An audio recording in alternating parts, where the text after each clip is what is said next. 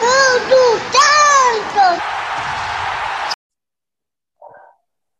Fala galera, aqui são os meninos de Fora da Vila mais uma vez. Eu sou o Carlos. Eu sou o Danilo e hoje é dia de pré-jogo. A gente dá uma pausa aí no nosso dia. Voltaremos na quinta-feira, mas amanhã tem Santos e Barcelona de Guayaquil. Na verdade, Barcelona de Guayaquil e Santos, porque o Santos viaja para enfrentar o Barcelona. Um jogo que meio que já está assim, definindo o futuro do Santos e que é muito difícil continuar na Libertadores. Falaremos disso um pouco mais tarde. Mas antes, um, algumas notícias que surgiram aí nesses últimos dias, de segunda para cá, porque o mundo do futebol e os bastidores do Santos circulam muito rápido. Então, muitos rumores, muitos nomes estão sendo jogados aí na torcida Santista. Algumas situações estão sendo uh, muito controversas. Talvez até a questão do gerente de futebol, a falta de um gerente de futebol, de um executivo, proporciona esse tipo de situação. Né? Então, ninguém do clube vem esclarecer o que é, que é verdade, o que, que não é. E falando de executivo de futebol, uma das novidades é que o Santos está negociando a vinda de um executivo de futebol. No caso, o Mário André Mazzucco, que é, no momento, executivo de futebol do Cruzeiro. É, e assim, a gente estava até conversando aqui sobre o Mazuco, que foi o nome que apareceu agora, foi acho que umas duas horas que a gente começou a falar é, desse nome, né? Começou a ser falado. E legal, né, que o Santos está achando um nome, porém a gente tem muitas ressalvas com o Bazuco, né? Uma das coisas que o Danilo levantou é que ele está no Cruzeiro numa fase terrível do Cruzeiro, ele esteve no Vasco quando o Vasco caiu e ele esteve no Paraná quando o Paraná caiu. Então, eu acho que não é o, digamos assim, o nome que a gente espera. Lógico que a gente também não espera uma mega contratação bombástica, mas a gente espera um nome que traga mais segurança. E o Mazuca é um nome para a gente questionar mais do que trazer essa segurança. E o Danilo estava até comentando aqui antes do vídeo, falando que às vezes é mais fácil ter um nome para depois você achar outro nome do que você ficar sem ninguém, porque daí você não consegue preencher essa vaga. E só que eu vejo de outro ponto de vista. Eu falo, se é para você tapar o buraco só para resolver ali um problema curto, rápido, mas você tem condições de achar outro, beleza. Agora, se realmente o Santos está sem moral ou está sem conseguir um nome que possa dar essa tranquilidade, que trabalhe de acordo, aí talvez você tenha que eh, trabalhar com o que você tem disponível. Pois é. E a questão do Mazuco, ele é um pouco. Ele não é muito conhecido por nós, mas parece que ele tem uma certa credibilidade com os torcedores do Cruzeiro e com alguns jornalistas. Então, lendo assim, algumas tweetadas dos torcedores do Cruzeiro, eles estão muito mais preocupados em voltar o David e, e, que ele tem, ele tá nesse meio, assim, o David é um, é um ex-jogador, aquele David mesmo, que jogou no Santos, e foi pro Corinthians, voltou pro Santos, campeão, foi campeão no Santos, inclusive, e uh, ele tem essa coisa de ser, de, ele tentou ser treinador, ele tentou ser executivo de futebol, ele é, ele tem uma empresa que empresaria jogadores, então o David está um pouco metido nessa história do, do Cruzeiro.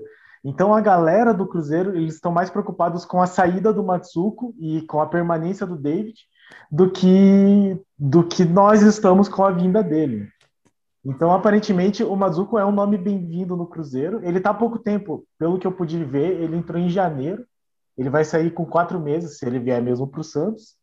Uh, o Bruno Gilfrida, ele chegou a twittar que ele acompanhou o trabalho dele no Vasco, do Mazuco no Vasco, que foi no ano passado, o ano que o Vasco caiu, e achou uma boa escolha. O pessoal de Minas tem falado que ele é muito bom na hora de contratar, no sentido de que ele trabalha calado, que ele não, não fica alardeando muitas coisas, isso é excelente. Essa é uma característica que a diretoria atual do Santos tem feito, de manter as coisas no sigilo. Por outro lado, as contratações não deram muito certo no Cruzeiro. Até aí, eu acho que não é muito parâmetro, porque o Cruzeiro, de repente, se tornou só um parâmetro de coisas que não dão certo. Então eu não, não sei até que ponto uh, um executivo não dar certo no Cruzeiro em quatro meses de janeiro de 2021 para cá é exatamente um demérito, mas me preocupa que ele tenha passado pelo Paraná em 2018 e pelo Vasco em 2020. Dentro daquilo que eu estava falando com o Carlos e que o Carlos já comentou, talvez seja melhor ter um, executivo do que não ter nenhum, mesmo que esse executivo não seja exatamente o que Santos quer.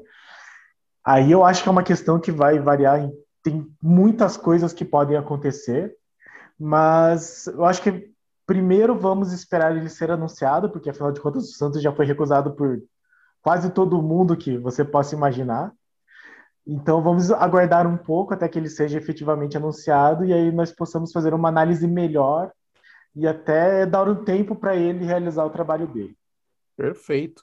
Aproveitando, já que a gente está falando do executivo de futebol, vamos falar aí de transferências, né? algumas poucas que estão sendo aí dadas como confirmadas e muitos rumores, né? Tá aparecendo muita notícia. A gente já comentou aqui sobre o interesse no Ganso.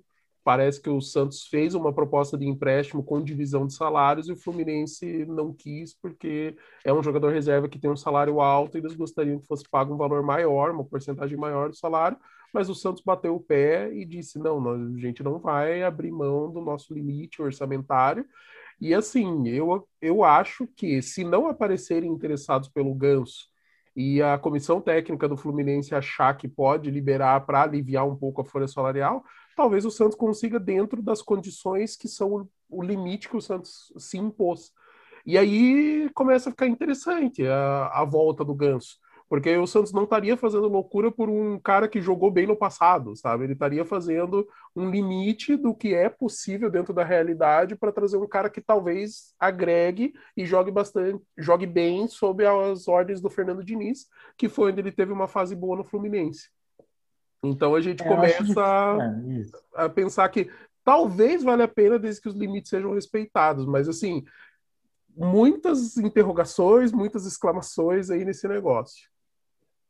É, eu já falo, eu, eu acho que só se ele viesse por um salário assim, um salário mínimo, talvez, porque eu não vejo, eu não consigo enxergar o Ganso encaixando no estilo de jogo que o Santos costuma ter, talvez, com o Diniz, porque afinal de contas foi a melhor fase recente dele, foi no Fluminense do Diniz, mas ainda assim foram, sei lá, 40 jogos de um Fluminense que lutou contra o rebaixamento. Então, se me perguntar, eu acho que eu prefiro investir esse salário do Ganso em algum jogador que seja talvez um projeto, do que do que o Ganso, mesmo que ele receba, não sei, menos do que um jogador da base. Até porque existem várias outras questões que envolvem Ganso e a camisa do Santos. Mas, aparentemente, o negócio deu uma esfriada, porque o Santos deu uma. Uh, foi rígido nas suas condições, o Fluminense não aceitou, mas mas o Ganso já disse que abre mão do salário, tem essa notícia circulando também, abre mão de uma parte do dinheiro. Parece que ele está fazendo muita força para vir. Eu não confio mais no futebol dele, mas, mas é isso. Vestiu a camisa do Santos, nós vamos torcer para ele jogar bem.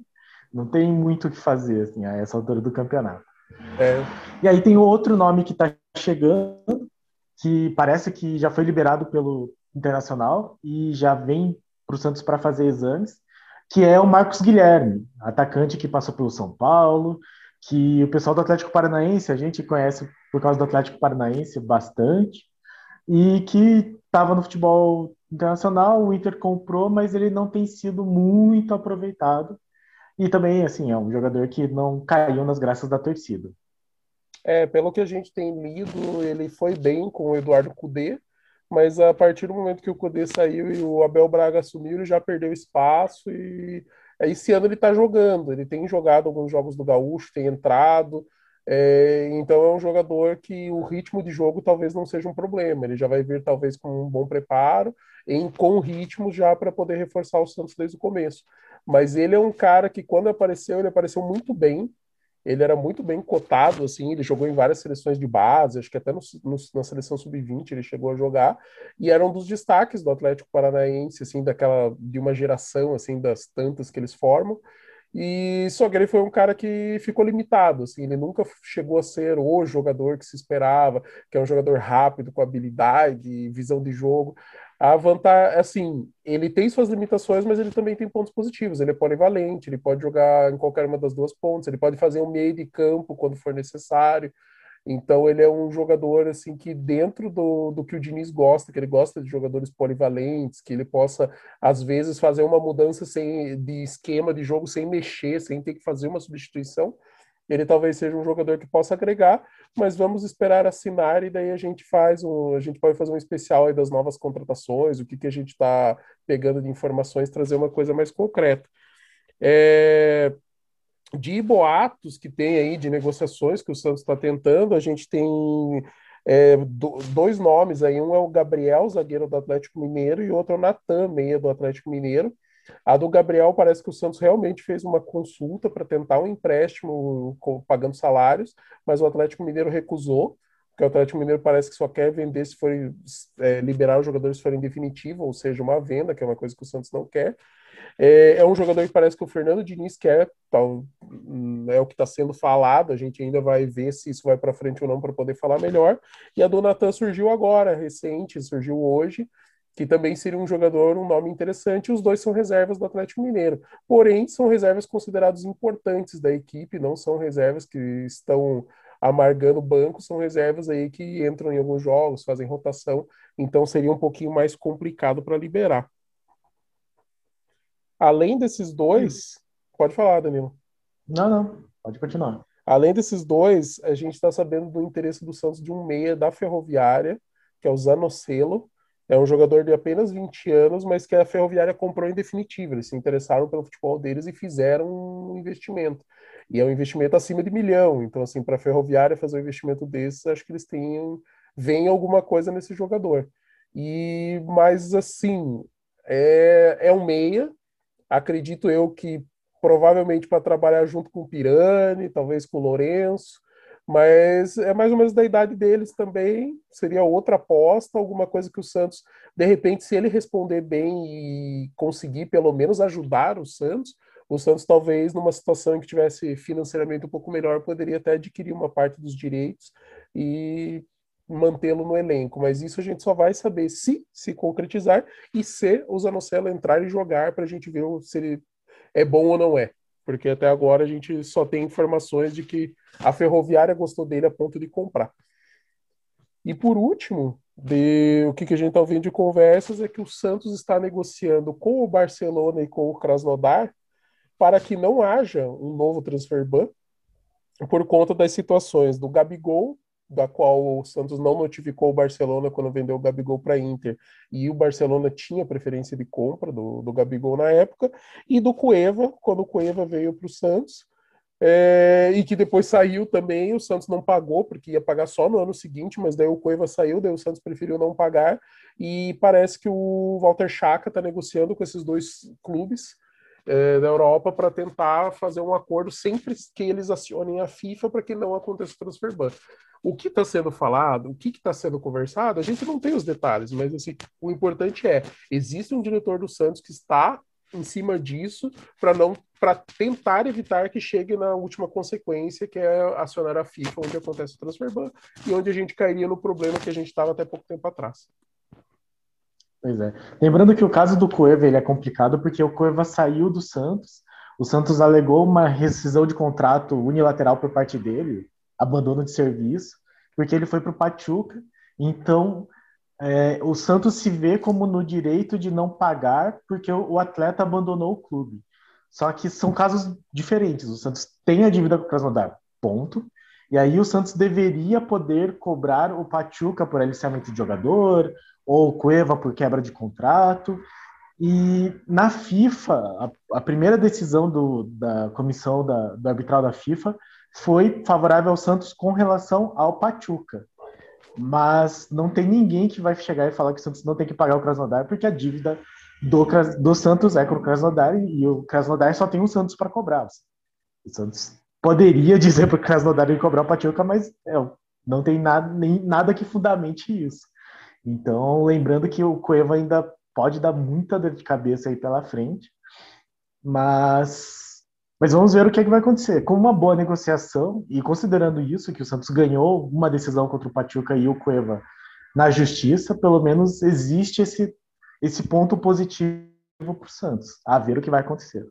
Eu acho, e é puro achismo, minha opinião, que provavelmente o Walter Chaka está ganhando tempo com o Krasnodar para que a situação do Pachuca se resolva, o Pachuca se resolva na FIFA, para que daí o Santos, no direito de, de cobrar o Pachuca, repasse valores para o Krasnodar e resolva a dívida. Eu acho, tá? É puro achismo, isso é opinião minha por ter lido a notícia.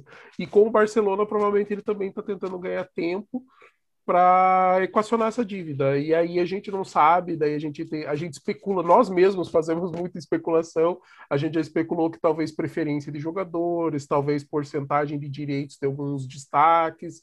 Aí varia muito, né? Porque pode acontecer tanta coisa, pode ser tanta coisa diferente que o Santos pode jogar sem dinheiro, tá? Sem envolver um valor, porque o Santos hoje tem dificuldades financeiras graves. Então a gente acredita nisso. E é isso, cara. De giro de notícias, a gente falou o que tinha para falar. Agora a gente vai para o pré-jogo para fazer uh, o jogo da. Eu não sei como chamar esse jogo. Sei lá, vamos chamar de jogo do milagre, porque basicamente é o que tem que acontecer. É, classificar para a próxima fase da Libertadores seria um milagre mesmo. É, precisariam de muitas coisas, e as estrelas se alinhando, um eclipse solar, passagem do cometa Halley, tem muita coisa para Santos classificar. E nada disso é mais difícil do que o Strongest ganhar do, do Boca Juniors, que é uma das condições. Então vamos lá, o Santos vai enfrentar o Barcelona de Guayaquil em Guayaquil na condição de o Santos precisa vencer e o Boca Juniors não vencer o The Strongest, aquele time que perdeu de 5 a 0 do Santos e de 4 a 0 do Barcelona fora de casa, para aí sim se classificar. E eu cada vez que eu olho, eu acho uma coisa mais difícil que a outra. Assim. Eu bato o olho e penso, ah, o Santos não vai ganhar do Barcelona. Depois eu penso, não, pode ser até que ganhe, mas de jeito nenhum o The Strongest vai ganhar do Boca. Mas, enfim, é futebol e essas duas coisas às vezes acontecem, mas é muito, muito, muito difícil. E para ir para a Sul-Americana, o Santos precisa só ganhar ou empatar. Nessa ganhe ou empate, o Santos vai para a Sul-Americana. Mesmo que, que vença e o Boca vença também, está na Sul-Americana. E aí vai para aquele sorteio do mata-mata com os primeiros colocados dos, dos, de cada grupo. Eu, assim, eu acho eu acho praticamente impossível o Santos continuar na Libertadores. É, é muito complicado, é muito difícil. E é difícil por quê? Porque o The Strongest é um time que é extremamente limitado e eles se fazem valer da altitude para conseguir ganhar os seus jogos. Coisa que o normalmente fora de casa o Strongest não joga nada e a maior prova foi ter tomado cinco do Santos. A gente viu como foi o jogo. O Santos foi muito superior tecnicamente e foi fácil fazer cinco. Não foi difícil. E então não, não tem como falar da, dessa possibilidade do Strongest ganhar do Boca. Pode acontecer? Lógico que pode. De repente o Strongest faz o jogo da vida deles, eles conseguem fechar tudo bonitinho, a casinha ali, joga no contra-ataque, de repente com um golzinho ali mata o jogo, ou mesmo consegue arrancar o empate que já interessa pra gente. Só que o Santos ganhar do Barcelona fora de casa, sendo que o Barcelona é, é um time bem entrosado, que tem um futebol competitivo, tem qualidade técnica, e o Santos vindo de uma fase terrível, que a gente está vendo que as coisas não estão funcionando, não estão se encaixando, a gente está com muita dificuldade em vários momentos dos jogos. É muito pouco provável. Então a gente tem que, dentro de um cenário mais realista, a gente tem que torcer para o Santos ir para a Sul-Americana para ter pelo menos mais um jogo internacional para ganhar pelo menos mais uma premiação de mando de campo internacional. E ali ele ganha em dólar, que hoje está em torno de 5,3 vezes mais desvalorizado, né? Então a gente acaba, o nosso dinheiro acaba é, valendo mais, né? Então, assim, o, o, o, dólar valendo mais acaba rendendo mais para o clube brasileiro. Então, seria interessante só pelo, talvez pelo aspecto financeiro, porque eu também não vejo esse Santos, pelo menos não nesse momento, desempenhando um bom papel para a gente falar, pô, seria legal o Santos disputando o Sul-Americano com chance de ganhar um título sul-americano num ano que praticamente é jogado no lixo. É, entenda, primeiro semestre jogado no lixo, calma, tem Brasileirão, tem Copa do Brasil, mas é, no foco inicial do Santos, que era a Libertadores desse ano. Então, se o Santos é, conseguir pelo menos classificar para a Sul-Americana e fizer pelo menos mais um jogo, bacana. Mas o que a gente quer ver, além do Santos é, fazer de tudo, mostrar a raça, mostrar que quer a vaga da, da, Libertadores, independente de resultado, ganhar lá do Barcelona fora, apresentar força, mostrar que o time está aguerrido e lutando para melhorar, é a gente vê o desenvolvimento, a evolução do time. Então, se de repente o Santos jogar muita bola, mesmo que não classifique, mas leve a vaguinha da Sul-Americana, e aí vai para um jogo que talvez seja bem complicado, pegar uma equipe difícil que classificou em primeiro, o Santos ir para cima, fazer dois bons jogos, começar a disputar meio que de igual para igual, cara, show de bola, a gente tá vendo o que a gente quer, que é um time que vai lutar sempre, que vai conseguir ganhar alguns jogos que serão importantes nesse ano, principalmente para a gente conseguir ter um campeonato tranquilo na primeira divisão, não correr nenhum risco de rebaixamento e de repente ir ganhando alguns joguinhos ali na Sul-Americana, quem sabe? Chegar até uma semifinal, abocanhando prêmios, de repente até tentar ali aquela cutucadinha para levar o título, pode acontecer. É o que a gente espera mas assim, sendo bem realista, torçamos para o time ganha, ficar pelo menos no terceiro lugar para jogar mais um jogo da Sul-Americana e daí a gente descobrir em que nível que tais times têm alguma chance de crescer ou não. É, eu acho que o que você falou faz muito sentido e é exatamente isso. Né? Com agora vão ser duas semanas e um dia de trabalho do Diniz, então 15 dias aí de trabalho do Diniz, com só um jogo no meio e aí, agora sim, a gente pode cobrar algum tipo de evolução, né? Eu entendo que uma semana com o jogo na altitude, não, no, que foi o caso contra o The Strongest, não era mesmo cenário. Mas agora a gente tem que ver, mais do que resultado, mais do que classificação do Libertadores, é, ver alguma evolução nesse time, ver se esse time tem algum padrão de jogo, ver se, se, se mostra que melhorou com esse tempo de treinamento, que é um tempo que não vai mais ter. Daqui a vai, agora vai começar uh, os outros campeonatos. Tem Campeonato Brasileiro já no sábado, tem Copa do Brasil na terça-feira. Inclusive, são dois jogos fora de casa, então o Santos vai ficar 10 dias aí só viajando, nem vai voltar para treinar. Então, esses 15 dias que o Diniz teve tem que mostrar algum tipo de resultado amanhã, mais do que classificação da Libertadores. A Sul-Americana é o mínimo, tem que conseguir, não pode ficar, tipo, atrás do The Strongest. Mas é Copa, são Copas sul-americanas, né? Copas da América do Sul nunca é fácil, sempre é pedreiro. E aí, para a gente ter uma noção de como vai ser difícil, a gente traz aqui alguns dados, né? O Santos, primeiro, é o time brasileiro com menos finalizações certas na Libertadores, até porque os outros times brasileiros estão muito bem, assim, até o Fluminense, que a galera não levava muita fé, tá indo bem também. E o Santos venceu só um dos últimos 15 jogos fora de casa que foi um bom jogo. Então, se a gente for analisar assim pelo retrospecto, pelo menos foi aquele jogo contra o São Lourenço.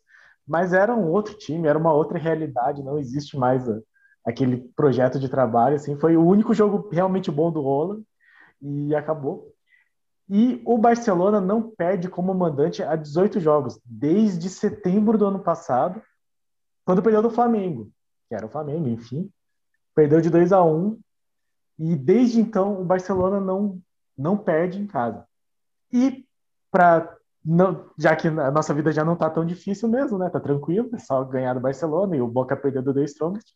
Ainda iremos sem Marinho e sem Alisson e Giamota que estavam suspensos, né? O Alisson conseguiu um cartão vermelho que ninguém viu, ninguém sabe, ninguém viu, ninguém sabe como que aconteceu. Surgiu na súmula e eu fiquei sabendo só um dia depois. E o Giamota tomou o amarelo suspensivo mas todos contávamos com a presença do Marinho, né? Os, os treinos davam conta de que ele estava em condições, mas na hora da viagem e de relacionar os jogadores, ele não apareceu na lista e o comentário que fica é que ele está não está em condições plenas, até de confiança, mas de físico também, possivelmente. E acabou não indo e vai continuar o processo de treinamento para jogar pelo menos contra o Bahia no sábado. Então nós temos todas essas dificuldades além do, do Barcelona para enfrentar. Lembrando que o Marinho teve uma lesão muscular na coxa no final da temporada passada, já no 2021. É, ele teve um problema muscular, ficou alguns jogos, ele jogou muitos jogos no sacrifício no, no fim da temporada passada, que ele estava em bom momento. Aí ele teve a lesão agora, parou, era para ter sido cerca de 10 dias de recuperação, já vai fazer muito mais que duas semanas, acho que faz uns 20 dias já que ele está num processo aí fora do, é, de jogar, né, com assim, condições plenas de jogo, né? Ele está fazendo um esforço para. Parece que ele está treinando em três períodos, fazendo fisioterapia para poder recuperar o mais rápido possível, para ele ficar disponível para o Campeonato Brasileiro, pelo menos. Porém, o que a gente tem que pensar é o seguinte: é, o Marinho era um cara que esse, nessa temporada ele começou muito mal, até por conta de lesão, por conta de ritmo de jogo, cansaço. O ano passado foi um ano muito intenso, principalmente para Marinho e Soteudo, que tiveram jogos. Teve Covid também. Teve, teve Covid. Então, assim, foi bem complicado. O Marinho demorou um tempo para recuperar da Covid também. E ele é um jogador muito bom tecnicamente, mas ele tem que estar tá bem fisicamente para render. E a gente viu no começo desse ano um Marinho muito abaixo do que se espera, mesmo no, num dia ruim. A gente viu um Marinho que basicamente era só mais um membro dentro de campo e, e que pouco criou. E aos poucos, conforme ele estava voltando a ter ritmo de jogo, a gente começou a ver alguns momentos de Marinho, é, do Marinho que a gente conhece, só que não durou porque logo ele teve a lesão. Acho que ele teve um meio tempo bom e depois teve um jogo inteiro que ele jogou bem e foi só. E daí o Marinho já teve lesão, saiu e não voltou mais. E passa muito pela cabeça do jogador. E o Marinho é uma coisa que a gente já comentou, acho que num dos primeiros vídeos até, que o Marinho é um cara que ele se frustra muito com ele mesmo. Ele se cobra muito, ele é um cara que ele exige demais ele mesmo. É por isso que ele sempre briga quando ele é substituído, porque ele quer se provar, ele quer falar, eu tô bem, cara. E ele tá vendo que ele não tá, então ele se frustra, briga, xinga, bate, é normal. Cada pessoa tem um perfil, o perfil do Marinho é esse. E eu acredito que ele está tentando voltar a, da melhor forma possível. A cabeça dele não, a cabeça dele acho que não está bem por ele não estar tá no momento bom. Então ele está querendo voltar o melhor possível para ter certeza que ele vai conseguir desempenhar bem o que ele tem de futebol. E aí voltar a ter um nível parecido com o que teve ano passado. E assim, pensando estrategicamente pro ano e não pensando para Libertadores, que praticamente a gente está fora, faz muito sentido o Marinho entrar quando está bem, tanto fisicamente quanto psicologicamente. Porque são 38 rodadas e a gente precisa pontuar pelo menos o suficiente. Cara, o ano do Santos, que a gente estava prevendo que ia ser o ano passado de dificuldade, é esse ano. A gente tem que ter um ano tranquilo. A gente não tem que ficar correndo risco de rebaixamento e se der para abocanhar coisas maiores, melhores, bacana, mas se não der e tiver um ano tranquilo, porque é um ano muito complicado financeiramente, é um ano muito complicado administrativamente. A gente começou com um projeto muito bom, estava se desenhando super bem, aí o Roland não funcionou, teve os problemas, saiu, agora a gente está numa sinuca de bico, praticamente fora da Libertadores, com um técnico novo que não era a primeira opção, nunca foi, o Diniz talvez seja terceira, quarta, talvez quinta ou sexta, e a gente precisa desenvolver o ano inteiro, sendo que a gente está sem executivo de marketing, sem executivo de futebol, é, membros do Conselho Fiscal saindo do, do Santos por possíveis ameaças, sabe? Então, tá, assim, o ambiente do Santos, apesar da boa administração, a boa gestão administrativa do Ueda, é um ambiente muito complicado nesse ano e a gente está fazendo, assim, a administração está fazendo o melhor possível e está fazendo melhor do que muita gente consegue, sabe? Conseguiu quebrar o transfer ban, consegui, a gente teve o Sotelo por um bom período sendo decisivo, sendo que a gente não pagou um centavo e conseguiu não ter que pagar, né? Porque a gente só pagou o que devia. Então a gente tem que pensar que é um conjunto de fatores, são muitas coisas para levar em consideração e é, é, bem complicado. Então, se a gente conseguir ter um ano tranquilo, que a gente consiga avançar em algumas fases aí, Copa do Brasil, próprio brasileiro, de repente a Sul-Americana, conseguir ganhar, subir umas duas fases para ganhar uns prêmiozinhos em dólar, é show de bola. A gente não pode se iludir. No começo do ano tinha gente falando que o Tetra era obrigação, que exigia não sei o quê, por causa de um ano mentiroso que foi o ano passado. O ano passado a gente estava prevendo esse sofrimento. A gente só adiou o sofrimento. E ano passado o time se encontrou, muito dedo do Cuca na parte psicológica, que foi uma coisa que o Danilo já falou aqui, que acertou o time, conseguiu fazer com que o time jogasse de um jeito fácil, simples e que funcionou para os jogadores que ele tinha.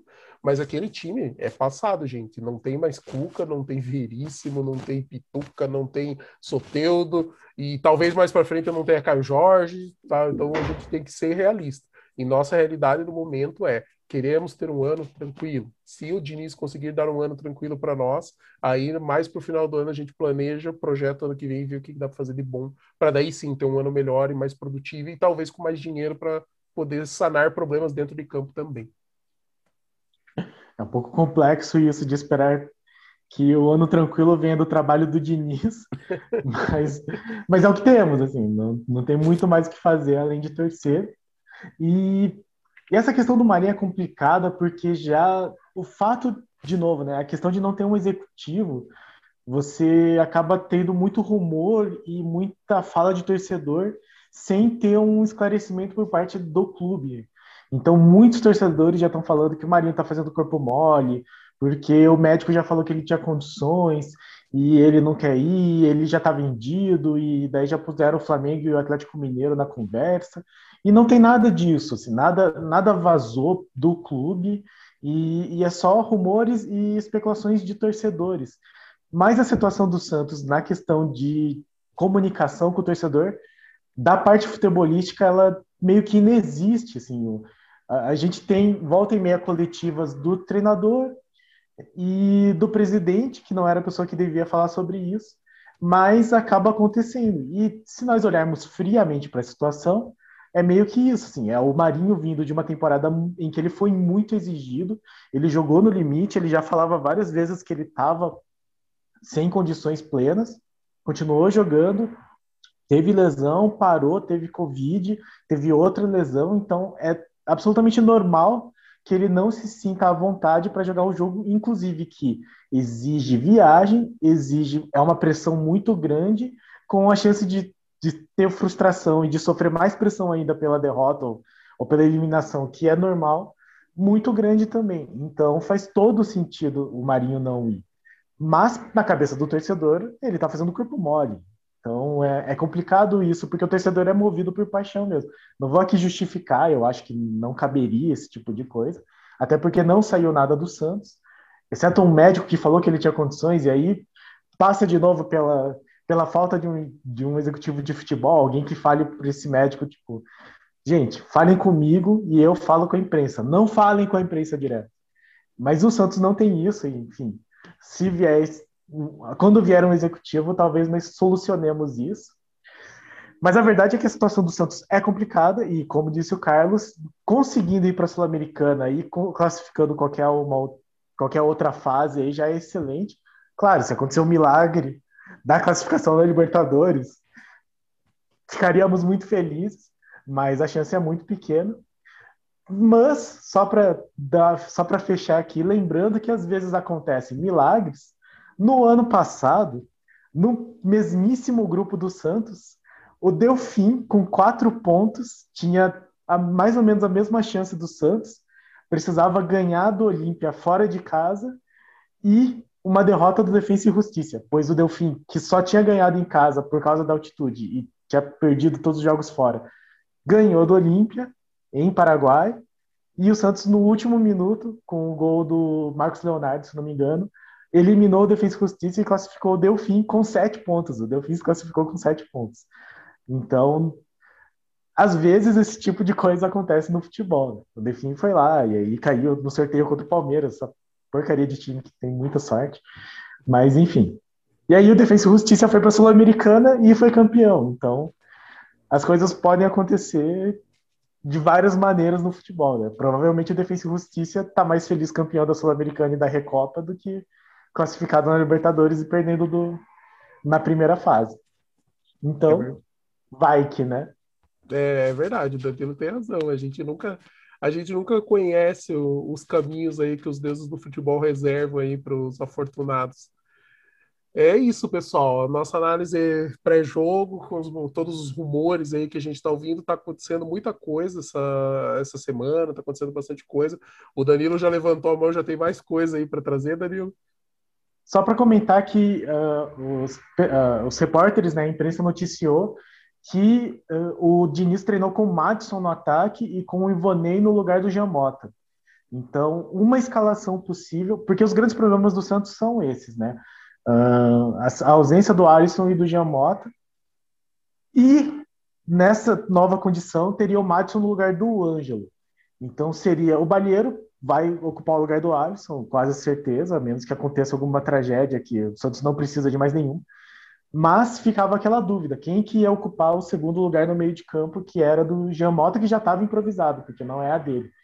Então, o treino que foi feito foi com o Ivonei, que faz sentido, porque o Ivonei é da posição, só que ele vem de atuações ruins, atuações fracas, até pelo Paulista, naqueles times, time C do Olan, ele não, vem, não tem jogado tão bem. Então, possivelmente, entre o Ivonei, eu acredito que vai acabar sendo isso mesmo, mas esperem para ver aquela coisa que teve do entrando na lateral, o Felipe Jonathan indo para o meio, eu acho muito possível. E o Ângelo, na, o, o Madison na ponta no lugar do Ângelo, eu não sou a favor, mas eu entendo no sentido que o Madison corre muito. O Madison corre muito, ele tem finalização, ele se movimenta bastante, então talvez seja interessante deixar o Ângelo como uma opção para o segundo tempo. Até porque o Ângelo tem essa coisa de ser muito jovem, ele não consegue enfrentar no corpo esse pessoal, mas entrando no segundo tempo com fôlego novo contra uh, uma defesa que já vai ter cansado por marcar o Matos, eu consigo enxergar uma lógica aí. Então, uh, não seria surpresa para nós torcedores se o Madison começar como titular, apesar do Ângelo ser a primeira escolha, a escolha mais óbvia. Em sendo assim, nós teremos João Paulo, Felipe Jonathan parar nas laterais. É, Kaique Luan Pérez não vai mudar isso. Balheiro no lugar do Alisson, de primeiro volante. Possivelmente o Ivanei no lugar do Giamota. Pirani meio campo. Lucas Braga, Caio Jorge e aí Madison ou Ângelo. É, inclusive, imaginando diversos cenários assim na mente, eu consigo pensar no segundo tempo do Ângelo entrando para. É, eu consigo pensar o Madison no primeiro tempo, é, com o Santos é, tentando acionar a velocidade dele, então de repente puxando o jogo um pouco para a esquerda para abrir espaço na direita, para de repente ter algumas inversões, algumas jogadas lá que o Madison possa usar essa velocidade que ele tem. O Madison também é bom de cabeça, então a gente acaba ganhando um jogador que pode ajudar tanto na defesa, nas bolas aéreas, quanto no ataque.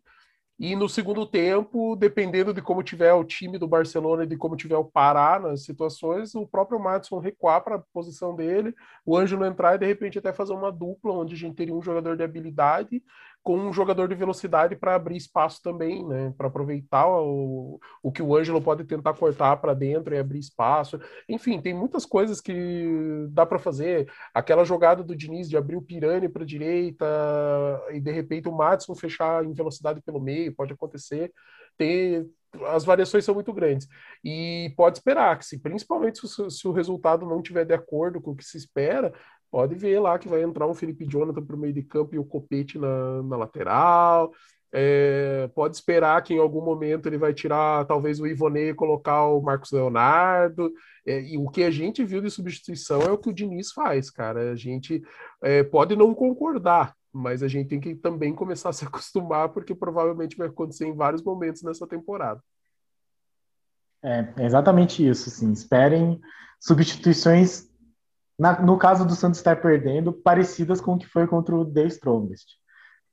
Vai depender também do, do que tiver acontecendo no outro jogo, né? Lembrando que Boca e, e The Strongest é, jogam no mesmo horário, então os dois jogos são amanhã às nove da noite. O Santos vai ser transmitido pelo Fox Sport aqui para o Brasil, então para quem tem acesso, sinta-se à vontade para assistir. E, e no mais é esperar para ver se o time melhora, que é neste momento é só o que eu estou pedindo. Exatamente. Eu quero ver um time com, com mais opções, que consiga jogar um pouco melhor do que o que a gente tem visto ultimamente e que a gente tenha pelo menos aquele alento de tipo, beleza, não deu, mas o trabalho parece que vai encontrar seu rumo em algum momento. É isso, gente. Somos meninos de fora da vila. Obrigado por acompanhar a gente, obrigado por assistir, curtir nosso canal. Continuem fazendo isso, nos apoiando e a gente se vê aí praticamente todo dia com vários vídeos, giros de notícia, pré e pós-jogo, é, análises e tudo mais que você quer saber sobre o Peixão. Isso aí, curtem, comentem, deixa aí o seu palpite, se você acha que o Santos se classifica para Libertadores, e nós que somos ultra pessimistas, uh, façam críticas, sugestões, comentários e para cima deles. É isso, gente. Até mais. Um abraço. Falou!